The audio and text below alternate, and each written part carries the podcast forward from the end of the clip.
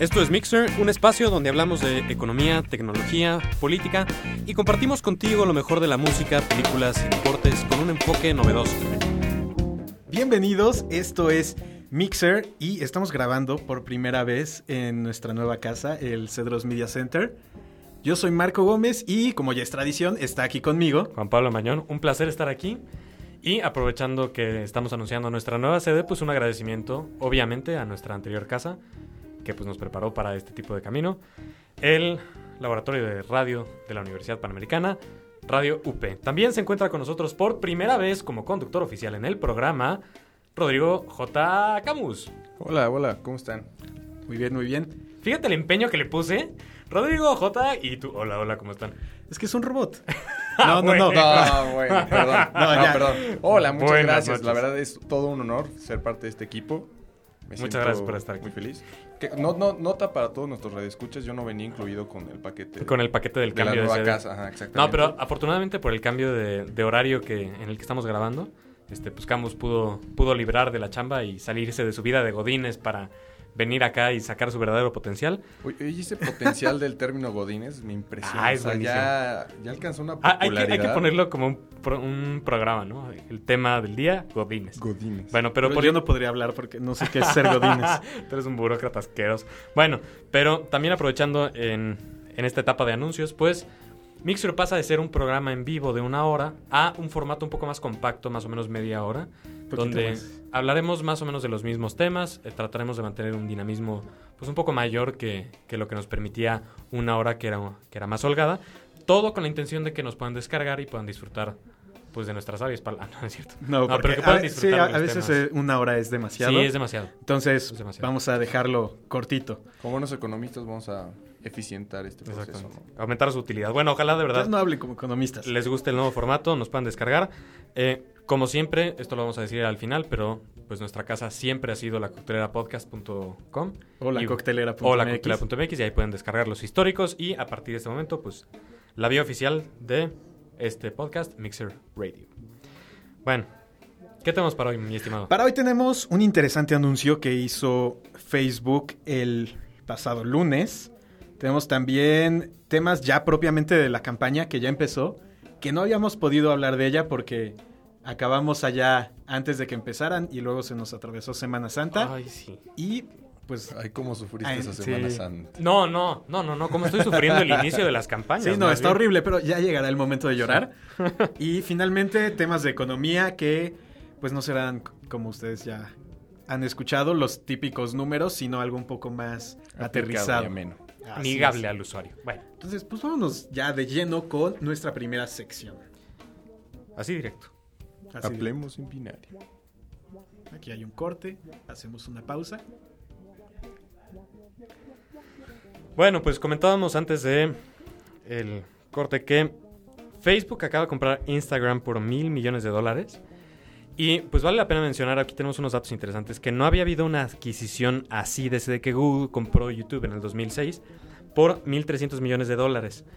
Es un movimiento, yo creo, pues muy, muy, muy grande y que además tiene un trasfondo que comentábamos en, fuera de- del programa, pues de una desesperación por adquirir, por lo menos desde mi punto de vista, por parte de Facebook, nuevo talento para inyectarle a esta red social. Que puede ser nuevo talento o también se están cubriendo de una red social que estaba creciendo demasiado rápido. De manera impresionante. ¿Cuántos aumentaron en los usuarios? Por aquí tengo el dato directamente desde Wired. Eh, en lo que lo encuentras, un breve comentario. Este, Instagram, para los que no la conocen, es una red social que hasta hace no mucho estaba cerrada solamente a los aparatos iOS de Apple. Eh, y lo único que hacía era pues, sacar una fotografía con la cámara del, del aparato y aplicarle filtros y compartirla. Chapo muy bien dice hacerla hipster, pues sí, básicamente eso es lo que hacía No, no, Instagram. no, vintage. Vintage, exacto. No, bueno.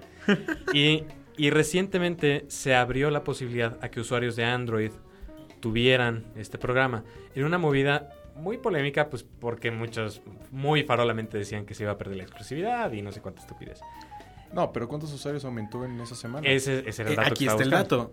En las primeras 12 horas obtuvieron un millón de nuevos usuarios. Un millón. Imagínate eso, es una Ah, bueno. brutalidad. En el resto, hasta el día de hoy, me parece que ya están por los 6 millones. O sea, eh, se ha convertido en la red social de más rápido crecimiento. Exactamente. Tiene Oye, un potencial increíble. Bueno, tenía. No, sí, ahora- tiene. tiene, tiene, Porque- un potencial porque sigue, va a seguir la misma línea. Bueno, quiero esperar. Bueno, por lo que yo entendí el comunicado de del dueño No de van a matar el proyecto, ¿sí? Ajá, no, no lo van a matar, al contrario, sino ni siquiera lo van a dejar cerrado solo para Facebook, sino lo van a dejar abierto para los dispositivos. se van a poder seguir. O sea, van como a adaptarse un poco, lo que decías, del talento, van a tratar de adaptar esa- ese, ese talento al talento de Facebook y pues bueno, la sinergia que todos esperan. Exactamente. Oye, no, no mencionamos que aquí atrás de la, del vídeo está nuestro compañero y fiel amigo Santiago Betancourt en la producción, como siempre, muchísimas gracias. También está Marcos Herrera eh, ayudando en la parte de la producción y con la consola y tal. Y tenemos un invitado que nos está escuchando, el grandioso Cheve, que vale la pena que lo mencione porque Cheve nos acaba de compartir una información muy interesante. Aquí tenemos eh, el costo por usuario que han pagado las adquisiciones de diversas redes sociales o, bueno, esfuerzos en Internet con usuarios. Startups. Este, exactamente. Y es bien interesante porque, no sé si, si ustedes se acuerdan, ¿se acuerdan de GeoCities? Que Sí, era claro. cuando, cuando, Cuando era- blogueábamos como animales. No, tampoco. Era de los. Yo me, creo que yo usaba YoSiris cuando estaba aquí en esta H institución. Porque abrí una página en la que todos los días, como buen ñoño, actualizaba, actualizaba las tareas para el día siguiente. en GeoCities, no manches. Bueno, pues cuando se adquirió GeoCities, lo que se pagó por usuario fueron 800 dólares por usuario. A lo que se haya comprado. Es una buena lana. es una buena lana, pero si consideras que hoy en día a Instagram lo cobraron, lo compraron, híjole, por usuario aproximadamente 50 a 60 dólares, pues es una reducción bastante importante considerando la... O sea, suena, a lo que voy es, suena impresionante mil millones de dólares, ¿no? Pero el costo por usuario realmente pues es... Es bueno, muy también hay que considerar el avance que hubo tecnológico Exacto, y bueno, la, sí. hay más gente con- la densidad. Que puede acceder. Además de que, pues, YoSiris pues ya tiene como década y media. Sí. Bueno, ahora, comparablemente, digo, no es, no es exactamente lo mismo, pero sí fue una adquisición más o menos reciente. Skype y se compró, y se compró más o menos por 230 dólares por usuario. Bastante más elevado que lo que acaba de pagar Facebook por la red. Bueno, pero la compró Microsoft. Ah, bueno, pero sí, exactamente. Pero bueno, también son otros servicios, ¿no? O sea, no sé si Sí, sean tan o sea, es- comparables. Es diferente, es diferente, pero finalmente, pues es, te El da una idea. hablando. Exacto, te da una Bueno, idea de, de qué tan caro le salió realmente. Que de nuevo, el dato duro, así mil millones de dólares, pues suena muchísimo y es muchísimo, pero si consideras la base que estás trayendo, pues es. No, puede de ser eso, muy la base, el potencial que tiene. Y, el talento, ¿no? Que es. Estos cuates, pues obviamente no los, no los podía contratar Facebook. No se iban a ir de, de su startup con ese éxito. Entonces, Pero además, pues, el, la plantilla de, de personal de Instagram son de entre 9 y 12 personas. ¿En serio? ¿Tan- ¿Un equipo Así tan.? es. Wow. El, o sea, son tan pocos que cada empleado salió en más o menos. Este, son 11, porque me acuerdo que hicieron la, la división del, del número. Shh, cállate. Entonces, ¿Qué? ¿Qué? no, sé lo que estás pensando. No, yo no, Claro que yo sí. no. No. Era mi otro yo. Entonces, eh, son como algo así como 100 millones por cada. Órale. Por cada. ¿Eh? Y, les fue bien, Yo ¿eh? lo que pensaba que los futbolistas se vendían caro, ¿no? No, bueno, el, C- bueno, el CEO se llevó el 40% Qué grueso. porque pues es dueño del 40% claro. de Instagram. Oye, ¿cuántos Entonces- años tiene el CEO? Para que te sientas mal. ¿Qué? La para que verdad, te sientas sí. inepto. No, Ah, bueno, está formas. claro que hay personas de 22 años que ya hicieron su vida y Oye, nosotros no hemos hecho nada. Bueno, ese es otro tema, ¿verdad? Pero el chicharito está cañón. Pero tiene nuestra edad el muchacho. No, es más joven, ¿no? Y ya gana que nosotros, lo que nosotros no Sí, hemos ganado en toda sí, nuestra vida. Ganaremos en toda la vida. Bueno. Ah, ya no se depriman. Escogimos ser economistas por alguna razón. Pues está, está grueso esto. Y sobre todo porque pues revela de una... bueno, otra vez el potencial que tiene eh, este nuevo mercado de redes sociales, que es muy distinto a lo que se generó en la burbuja de, Del, de los 2000, 2000, ¿no? ajá. en donde pues la fe estaba ahí nada más y era lo único que había realmente en, en compra y hoy por hoy pues sí hay algo mucho más sólido. Hoy las compañías de tecnología como Apple están teniendo un valor agregado muy impresionante. Que hoy alcanzó una capitalización de... ¿Cuánto era? ¿600 mil millones de dólares? Es la compañía más grande del mundo Ah, en valor. si me prestas mi teléfono. No, sí. ¿Ya, Sí. ¿Ya alcanzó? Sí. Está grueso. Yo me quedé que estaba nada, o sea, que había días que... No me acuerdo, que es una petrolera en la cual... Era Exxon, me parece. Ajá, pero con Ah, Exxon. exactamente. Aquí exactamente. estoy viendo Apple, sí. 600 mil millones de dólares. Digo, ahorita el cierre ya Sí, ya bajo la acción, pero sí ha estado rondando este. Es la primera compañía Me parece que sí es la Sí. primera compañía que que alcanza. tiene una cifra con tantos dígitos.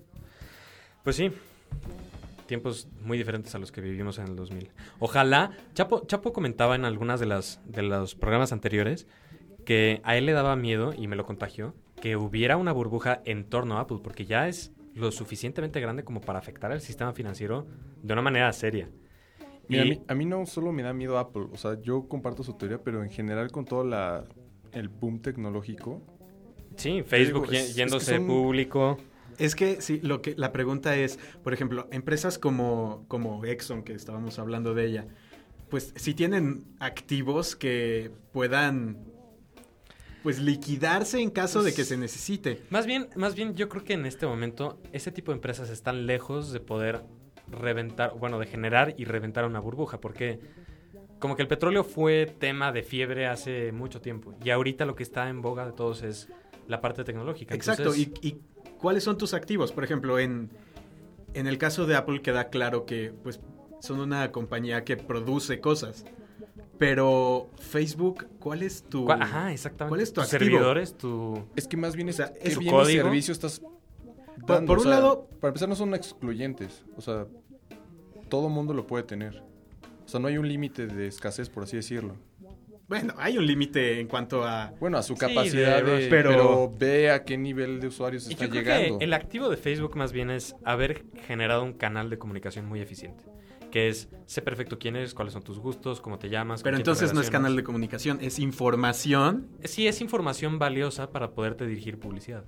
Y eso como quiera que sea, aunque no sea un activo como tal, este, pues sí puede tener un potencial más real que el que había en, en la burbuja de los 2000. En el peor de los casos, en cualquier crisis financiera de Facebook, vende su base de datos y listo. Quizás, quién sabe. Quizá. Pues Si Anonymous no la obtiene primero gratis. bien dicen que, que cuando algo te está saliendo gratis a ti es porque tú no estás comprando un producto, sino que tú eres el producto y a ti te están vendiendo. Exactamente. Entonces, pues Seguramente sucede. ya veremos qué pasa con Instagram y Facebook. Y pues vamos a escuchar un poquito de música. Esto es I'm Gonna Sit Right Down and Write Myself a Letter de Paul McCartney.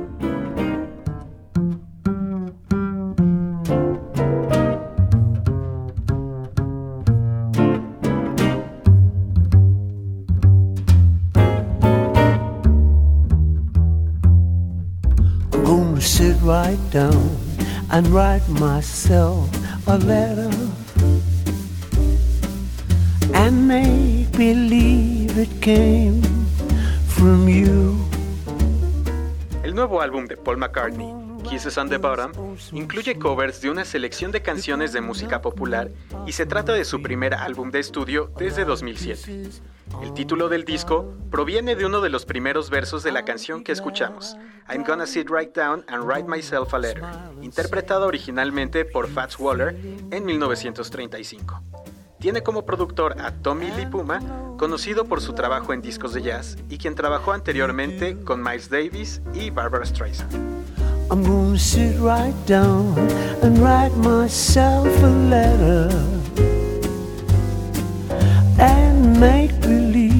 It came from you.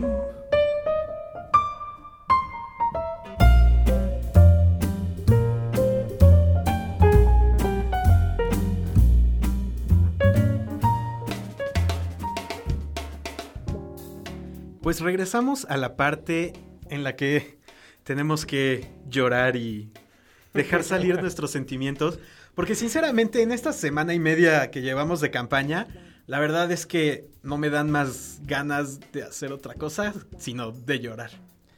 Sí, totalmente de acuerdo, porque aparte no solamente sabes que está siendo horrible lo que estás viendo y oyendo, sino que sabes que va a durar de aquí a las elecciones con una intensidad impresionante.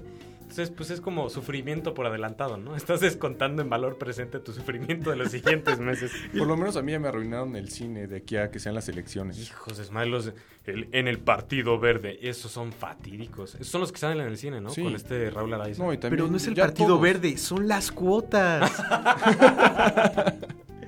no, está... Ah, mira. Ahora, el de... En el cine también pasan uno de Enrique Peña Nieto, que Ah, está increíblemente Está bien bien hecho. O sea, Sí, Si Peña que- Nieto no fuera tan vacío, sí, sí Hay, votamos. hay que distinguir entre, ahorita lo que vamos a opinar es sobre las campañas. Muy aparte de los candidatos y sus propuestas, y si vayamos a votar por ellos o no. Esa opinión, pues yo creo que no la reservamos. Pero, por lo menos, en campaña, en producción de anuncios, el que se rifa, innegablemente, No solo en producción de anuncios. es cuadre... No, no es cierto. es- Ah, bueno, ahorita Peña- llegamos a los anuncios de, de Cuadri. Eh, no solamente los anuncios de Enrique están muy bien hechos, Enrique, como si nos fuéramos a Quique. chelear todas las semanas, sino que su página de internet está muy bien armada, incluye de manera perfecta a sus redes sociales.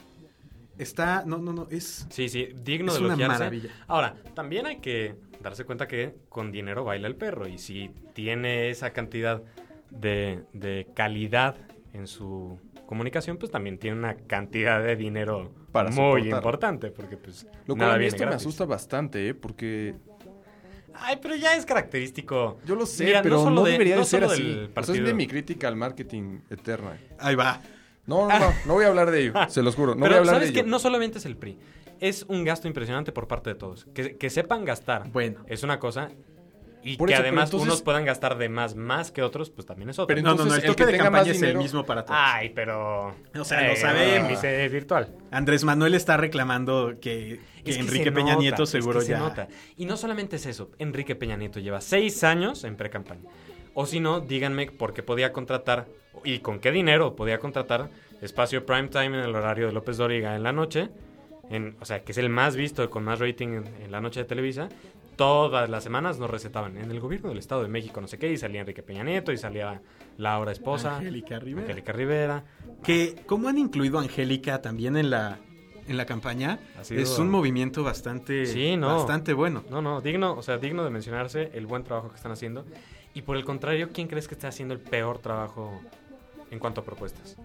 En cuanto a propuestas, ¿Propuestas o campaña? ¿con propuestas o, Va- o la imagen? perdón, en, en cuanto a imagen de campaña. Josefina, Sí, definitivamente. Yo estoy completamente de acuerdo.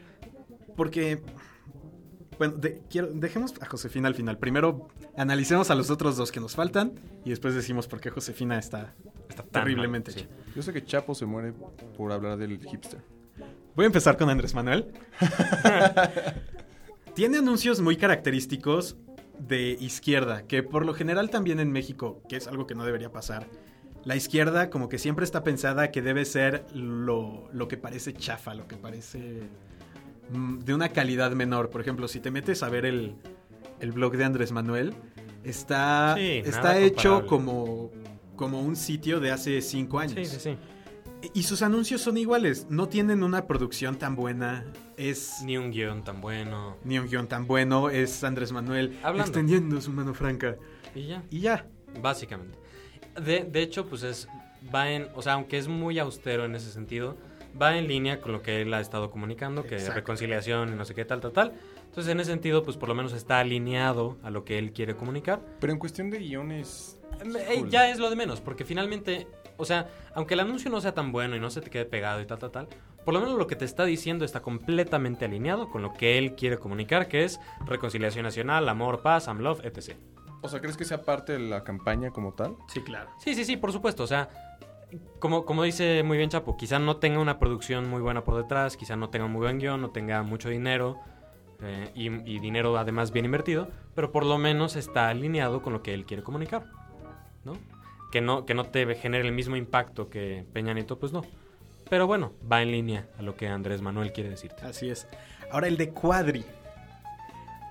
No, soy fan de sus comerciales. Porque, ¿No eres fan o sí no, eres soy, soy fan. Es que Chapo es hipster. Ah. Pero lo que pasa es que te muestra un Cuadri tal cual es. O sea, sabe que no tiene posibilidad de ganar. Exactamente. Entonces hace lo que se le antoja. Y su parodia de los cuatro jóvenes que van por México en su combi es bastante buena. Pues sí, o sea, mira. Yo creo que, como tú muy bien dices, Cuadri sabe que no tiene ninguna posibilidad. Lástima porque hay muchas propuestas. Es que eso es lo interesante. Ajá. Aunque no tenga posibilidad de ganar, va a estar hablando y tiene espacio en los medios Exactamente. y puede colocar en la agenda temas. Temas importantes, que es una cosa que no hicieron sus predecesores sin popularidad. Este, yo por lo menos pienso en Patricia Mercado, fue un fail. O sea, digo, la señora será inteligente o no, pero por lo menos no pudo colocar en agenda nada. ¿no? Ella nada más se paró, ocupó un asiento, un espacio físico y fue todo lo que hizo. Y en cambio Cuadri, pues sabe que no tiene posibilidad, pero por lo menos sí está tratando de generar, pues, y es valioso y se le sea, reconoce y se le claro. agradece. O sea, la verdad es que en ese Pero creo que es bien. parte de la estrategia, ¿no? O sea, como dice Marco, o sea, ya no me importa, bueno, sé que no voy a ganar, Sí, entonces- puedo hacer prácticamente lo que yo quiera, pero al mismo tiempo proponer algo inteligente para sí, dejar no, huella. Cuadri, Cuadri creo que es un tipo listo. Lástima de su afiliación al, al partido, porque pues bueno, este es como muy contradictorio que, que sea un profesor comprometido con su profesión y pertenezca al partido del Wester. Pero bueno, esa es harina de otro costal. Pero por lo menos creo que es un tipo inteligente, creo que tiene propuestas que valen la pena. Este, y bueno, pues está sabiéndose colocar, por lo menos en, en el área de dejar ahí un poco lo que le interesa y la línea que le gustaría marcar, en dado caso de que tuviera una oportunidad. Entonces, bien, ¿y sabes qué otra cosa bien por Cuadri? Eh, el Twitter. Twitter, claro. Es, es el único que, Que realmente- realmente tuitea. Ves que está tuiteando, desde su cuenta. Entonces, muy bien por eso. Bueno, ahora sí, Ahora, con eh, todo. Josefina, yo quiero un México diferente. Sí, muy acartonada. Y nosotros queremos ver una campaña diferente. Sí, totalmente. Es que, de nuevo, no estamos ni hablando ni de la persona ni de las propuestas. No, pero, Pero, hijo, qué los mala anuncios. imagen tiene, O cara. sea, yo cuando vi el anuncio, más, ni me acuerdo de qué es. Sí, no. Donde sale en un fondo un cuarto negro, o sea, por favor, parece un, Cero una producción, presión. cero guion, cero comunicarte lo que quiere hacer. O sea, si tú dices, oye, ¿con qué te quedas de los anuncios de Peña Nieto? Bueno, no, pues este, que está por todo el país y empeña su palabra y va a cumplir y... ¿No? Que no te diga cómo y que no te diga cuáles son... Bueno, es otra cosa, pero por lo menos te quedas con algo. Pero de los anuncios, bueno, y Andrés Manuel, pues te quedas con su mano franca y de Cuadri, pues te quedas con... Con que- la combi. Con la combi, ¿no? pero de Josefina Pero de no te quedas con nada. que yo creo que con es de los... sueño. que- creo que es de los comerciales que más contenido tenían, porque sí se sienta a decir, cuando fui secretaria de Educación Pública pasó esto, y cuando estuve en Desarrollo Social pasó esto. Sí, y lo que quiero le da una la policía, imagen. pero la imagen es terrible. Es que le Su voz es monótona, el escenario está mal construido, que pronto va a salir una, unos- una nueva ronda de spots en el que, bueno, Enrique ahora nos platica de su infancia. Graba en la casa de su abuela y dice, Ah. yo aquí tengo recuerdos muy bonitos y fui un niño muy feliz y me desarrollé muy bien en una familia también muy feliz. En- y después está el de Andrés Manuel que ya empieza a dar un poco más de propuestas. Te dice, yo en seguridad quiero esto y como jefe de gobierno hice esto y tengo los planes para replicar el modelo en todo el país. Sale Cuadri, que su nuevo spot es otra, Otra combi. otro chiste. Una combi, pero ya con flores. No, siguen en la combi los cuatro jóvenes y se encuentran con una muchacha que va corriendo. La muchacha está toda golpeada y le dice, es que mi novio me quiere matar porque, no sé, cualquier... No me acuerdo del problema en específico. Pero la gran sugerencia del profesor comprometido con su profesión es, vente, te voy a acompañar a denunciarlo. Y luego está el de Josefina, que ya está mejor hecho. Es un... Es un... Empieza haciendo un monólogo de... Yo quiero ser tu voz y quiero que tus intereses eh, representarlos porque además conozco el valor de tal, tal, tal. Y es un monólogo muy bien armado, pero ya no habla ella, gracias a Dios. Ah, bueno. Lo que hace es que se hace como que un collage de videos en el que ponen a gente normal diciendo el... Exactamente. El speech. el ¿Qué es el punto? O sea, yo creo que a la que ves más alejada de ti en imagen es a Josefina. Sí. Por mucho. Aunque, aunque veas a Peña Nieto muy político, o sea, muy, su discurso muy hecho político, sus ademanes muy políticos, pues por lo menos, no sé, al final del anuncio, la señora de las gorditas de Nata lo abraza. Air y- quote, lo abraza como si fuera Tintán. sí, exactamente. Entonces, pues como que se siente cercano a la gente y no sé. Este, y en cambio Josefina sí la ves que hay una barrera literal entre ella y la audiencia. Y pues sí tienen que empezar a hacer este tipo de esfuerzos de acercarse a las personas si es que quiere tener alguna posibilidad real. Ahora, hay que hablar también de otro elemento en las campañas que es las famosísimas encuestas. Y ese es punto y aparte, porque Chapo nos compartía un artículo, no muy parcial la verdad, pero nos compartía un artículo muy interesante que hablaba de la influencia que ha tenido hasta nuestros días eh, Cedillo y cómo al día de hoy tres de sus mejores amigos y colaboradores están al frente de tres grandes casas de encuesta y que eso potencialmente puede significar que en alguna medida las encuestas tengan un sesgo hacia el PRI y que al final de las elecciones ese voto útil se vaya realmente al PRI. O sea, que tú digas, no, hombre, pues ya vi que El, pi- el PRI está ganando. el PRI está ganando, está bueno, pues ya, ¿no? De que gane este a que gane whatever, pues ya le meto a Peña Nieto. Entonces, pues también es una cosa muy interesante que está afectando, obviamente, la percepción de los candidatos de manera importante. Yo no sé hasta qué punto tendría que el IFE meterse un poco a decir, párenle aquí. Porque sí, sí es un driver No. importante. Pero no hay como auditorías a las encuestas. Sí, sí, sí. Por? Por ley, todas las encuestadoras deben entregar al IFE el- los resultados, la metodología que incluye cómo se, se- se seleccionó la muestra, los cuestionarios que se usaron, cuál fue el procedimiento metodológico para evaluar los, los resultados de la encuesta. Sí está muy regulado. Porque después de lo que pasó en 2006 con la nueva, eh, el nuevo, ¿cómo se llama? Código Federal de Instituciones y Procedimientos Electorales. El COFIPE, para, para, nos más o olvide. menos. Ya, ya delimita mejor cómo deben actuar las encuestadoras, porque también es algo que, que sí pudo sí, haber. sí influido. mueve. Pero tú y yo sabemos que, pues la verdad hay muchas formas de... Eh, mira, en, como decía Mark Twain, ahí están las mentiras, las grandes mentiras y las estadísticas en ese orden. Entonces, pues aunque tú entregues una metodología y tal, yo sigo creyendo que hay forma de, de sesgar un poco, de seleccionar de una manera un poco más mañosa la muestra, de... No sé, o sea, como que a mí no me da tanta confianza y no me gusta que estén diciendo tal candidato va bien o tal candidato va mal. Porque impacta, impacta invariablemente. Y es una de las cosas que ¿No más crees se te que debería ser información privada para los candidatos? Bueno, obviamente Yo creo que sí, se yo puede creo que filtrar la no. información, pero... No. Yo creo que sí, No ya creo. es un tema de... Hay en, en Estados Unidos hay casas de apuestas que le juegan con Ah, bueno, las pero es que preferencias los gringos le electorales. apuestan a Que- no, pero esas, a mi parecer, son más precisas que las encuestas. Exactamente, porque ahí sí hay una interacción real, ¿no? Aquí no, aquí no sé. Bueno, y yo creo que no a mucha gente le genera confianza el tema de las encuestas, pero bueno. Oye, yo re- quiero retomar un poco el tema de la campaña. Pero ya nos vamos, se acaba el tiempo. no, pero si tienes una idea Dinos, dinos, concreta, a ver cuál, cuál no, es. no, Oh. Dinos. No, ya me, Bueno, está bien. Ya estaremos Ay. hablando de todos modos de las campañas de aquí a que se acaben las malditas elecciones porque ay, Sí, hasta todo julio vamos a estar. Nos están recetando de una Hablando. manera Yo nada más quiero que quede como nota que esta fue mi novatada y ya. Bueno, muy bien, bienvenido. Gracias. Te espera fuera un cubo de agua. Listo. Pues, este, Ya. vámonos a un pequeño corte.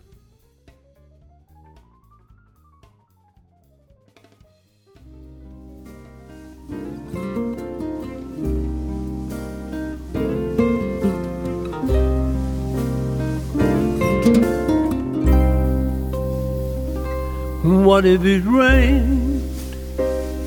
We didn't care. She said that someday soon. La canción que escuchamos, My Valentine, fue escrita por el propio McCartney y cuenta con la colaboración de Eric Clapton en la guitarra. Otro de los artistas que participaron es Stevie Wonder con la armónica en la canción Only Our Hearts, otra composición de Sir Paul.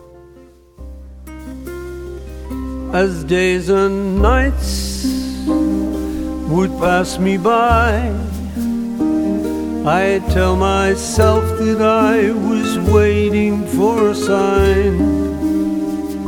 Then she appeared, a love so fine, my Valentine. and I will love her for life. Will never let a day go by without remembering the reasons why she makes me sad. Bueno, ¿les parece si hablamos de un tema un poco más ameno, por lo menos para mí? Lo Bueno, tú es- porque eres un economista de hueso colorado. Rosie Hunting. Ah, no, de. Ok, sí, economía. sí. Juan Sí, Pablo, Perdón. seriedad, por favor. Bueno, Oye, la economía es seria. Porque además, Camus es el más entusiasta en cuanto a temas económicos, sí. un poco más teóricos. Denso, sí, sí, sí. Sí, totalmente es mucho Entonces, pues él va a estar a cargo de esta sección, escogiendo los temas que, que vamos a estarles compartiendo en esta sección. Y el tema que trae es bastante interesante, tan interesante que pues Ah, y Ok, hicimos no. nuestra tesis de eso, bla, bla, bla. ya no le voy a dar promoción. Digo, si quieres, Bueno. después puedes hablar de tu tesis, ¿eh?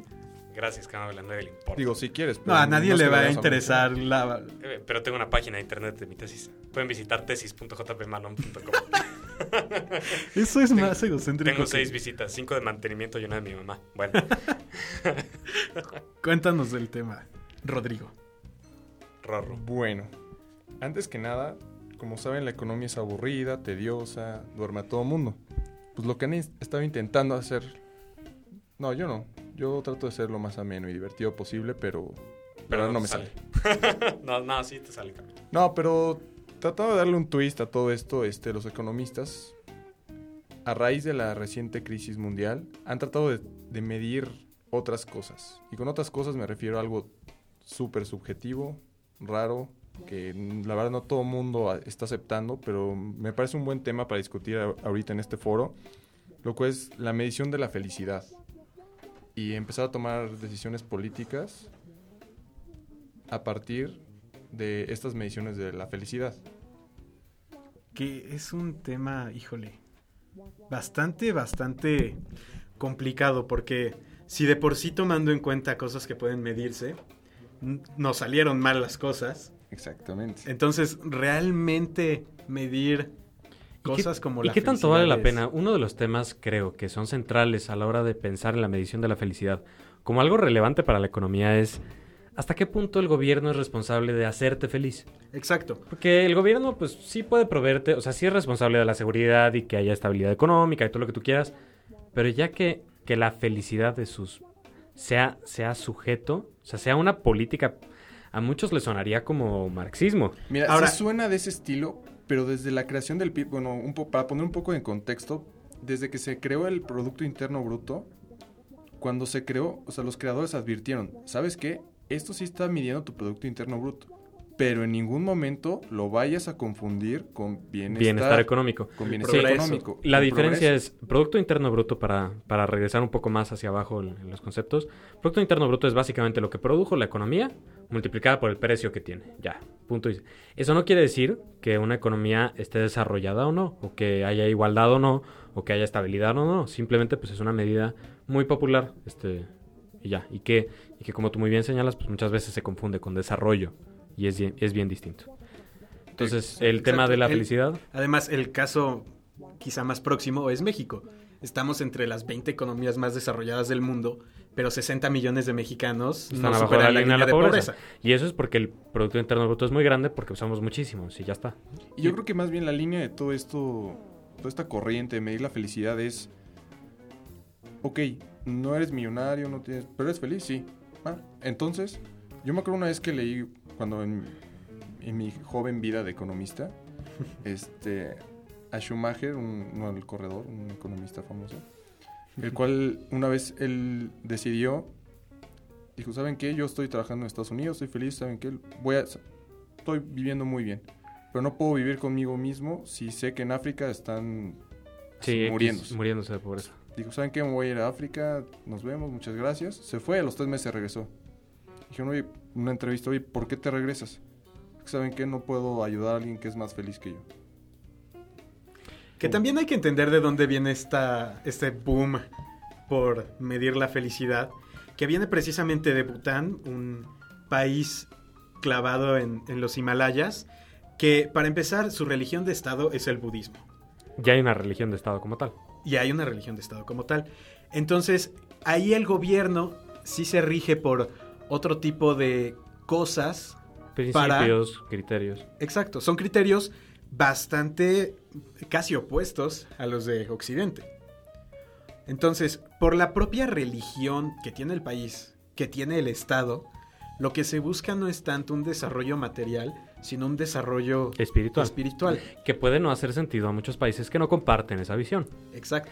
Que ese es un punto, un- un punto también de discusión. Este, suena bien padre lo de la felicidad, este, ahora le vamos a hacer que nuestros ciudadanos sean felices tal, pero la intención de este índice creado en Bután pues es adaptarse a la realidad de Bután, que es bien distinta Exacto. a la realidad americana, la Mira, yo pensaba lo mismo. Y de hecho, yo no soy del partido de, ¿sabes qué? Debes de sustituir todo y medir la felicidad, sino soy del partido de debes de complementar la información. Pero hace poco la ONU hizo una reunión con los países más importantes del mundo, la cual la llevó y la lideró Bután para Sí, ver en el tema de la felicidad. con el tema de la felicidad. O sea, esto ya está alcanzando creo que es es- temas bastante importantes. Yo creo que quizás porque está un poquito de moda, ¿no? Bueno, no sé. Es mi opinión. La verdad es que ustedes son los expertos en ese tema, pero... Tampoco. Bueno, No, me- pero... me- mira, me encantaría ser un experto, pero a mí lo que me hace mucho ruido es que hay gente muy brillante, o sea, hay doctores en economía, Hay premios Nobel. hay premios Nobel que están interesados en el tema. Entonces digo, bueno, para mí suena es tonto o, o estúpido, pero para ellos es algo importante, entonces debe de tener alguna... Algún- Sí, es que obviamente la felicidad incide en cómo tú ves tu futuro, eso incide en qué tanta autorrealización hay de ese futuro, un poco como lo que pasa con el índice de confianza al consumidor, como todos estos indicadores adelantados que efectivamente tienen un impacto en la economía, porque la economía la hacemos los humanitos, pero de ahí a que la política pública sea aumentar el nivel de felicidad Exacto. es bien diferente. Claro, Porque pues hay muchas cosas que no deberían de depender del gobierno. pero igual no la Ni política siquiera de la economía. Ni siquiera de la economía, O sea, exactamente. como yo, tal. y es mi opinión personal, y es una opinión que intentaré justificar en las conclusiones de la tesis, es que a la economía no le interesa, no le debería interesar tanto meterse ya en campos que yo sí le pondría el adjetivo de esotéricos. Sí, es que sí es muy esotérico eso de qué tan feliz eres, sí o no. O sea, que está bien si lo quiere investigar la psicología, la sociología, Sociología. inclusive quizá una parte de la economía. eh, En cuanto a, En cuanto a neuroeconomía. incentivos, En- ta, ta, ta. No, estudiar o sea, el- Yo estoy de acuerdo con que se investigue, que la economía investigue estos fenómenos, pero hasta donde llegan sus límites. O sea, la economía quiere estudiar la relación entre felicidad y progreso. Ah, ok, va. Hasta, pero hasta ahí déjalo. O sea, no, no te estés metiendo ya en términos de políticas públicas, desarrollos económicos. No sé. Bueno, valdría la pena también, tenemos aquí canales oficiales de comunicación con, con el programa, valdría también la pena que ojalá la- las personas que escuchen este podcast nos puedan comentar qué opinan porque pues quizá está muy viciada nuestra opinión como economistas y bueno, puede haber gente a la que realmente le interese que su gobierno pues piense siempre en cuanto a la felicidad. Pues sí, es un tema que está todavía en pañales, que se va a desarrollar en los próximos años, quizá una década. Como la economía que- misma. Sí, porque pues la economía además es bastante reciente y vamos aprendiendo sobre la marcha. Es una ciencia bastante, bastante rara. Hermosa. Nueva, Sí. nueva e inconclusa. Así que pues vamos a ver en qué termina todo este debate. Por lo pronto nosotros estamos intentando poner nuestro granito de arena.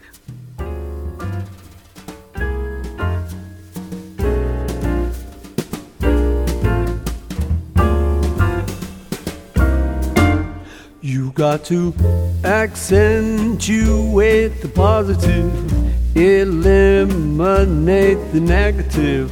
Latch on to the affirmative. Don't mess with Mr. In Between.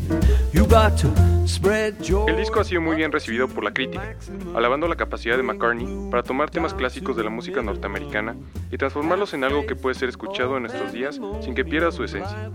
Sobre sus composiciones originales, se ha dicho que tienen lo necesario para ser un clásico.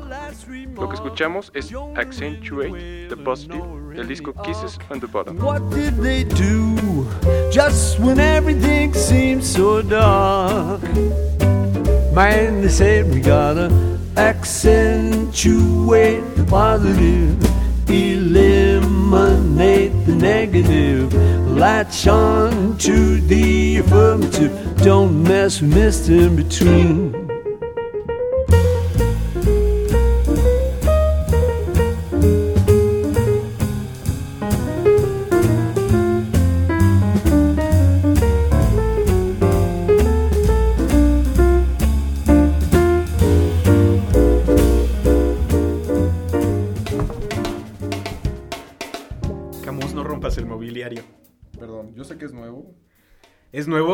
Pues esto ha sido todo en el programa, en nuestra nueva casa. Gracias al Cedros Media Center por tenernos aquí haciendo locuras.